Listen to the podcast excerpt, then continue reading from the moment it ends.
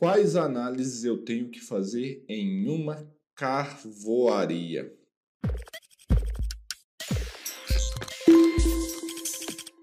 Fala galera, vocês estão respirando bem por aí? Leandro Magalhães em mais um quadro Analytics Responde, em que eu venho aqui responder as dúvidas das, da minha audiência e dos meus clientes na Analytics e dos meus alunos do HO Fácil.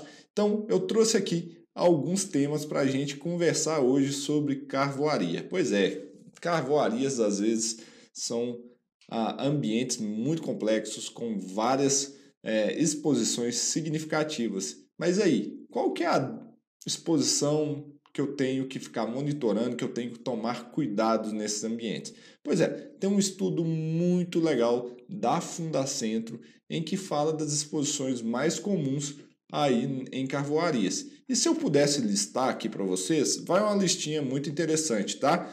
Ó, vou ler aqui porque é muita coisa, tá?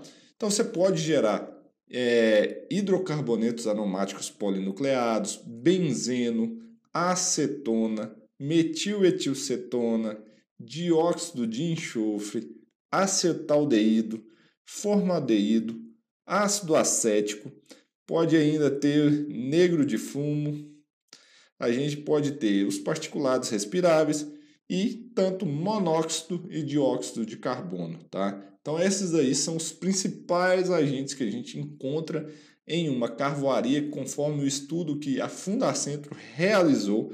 Eles fizeram um relatório bem detalhado trazendo esses agentes aqui para vocês.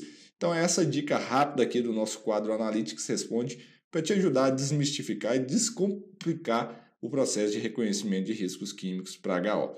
Gostou desse vídeo? Então dá um like aqui, se inscreva no nosso canal, ativa o sininho, aí você vai receber todos os conteúdos que a gente produz, vai te ajudar muito a reconhecer e avaliar os riscos químicos. Então, não se esqueça de se inscrever nesse canal e a gente se vê num próximo vídeo.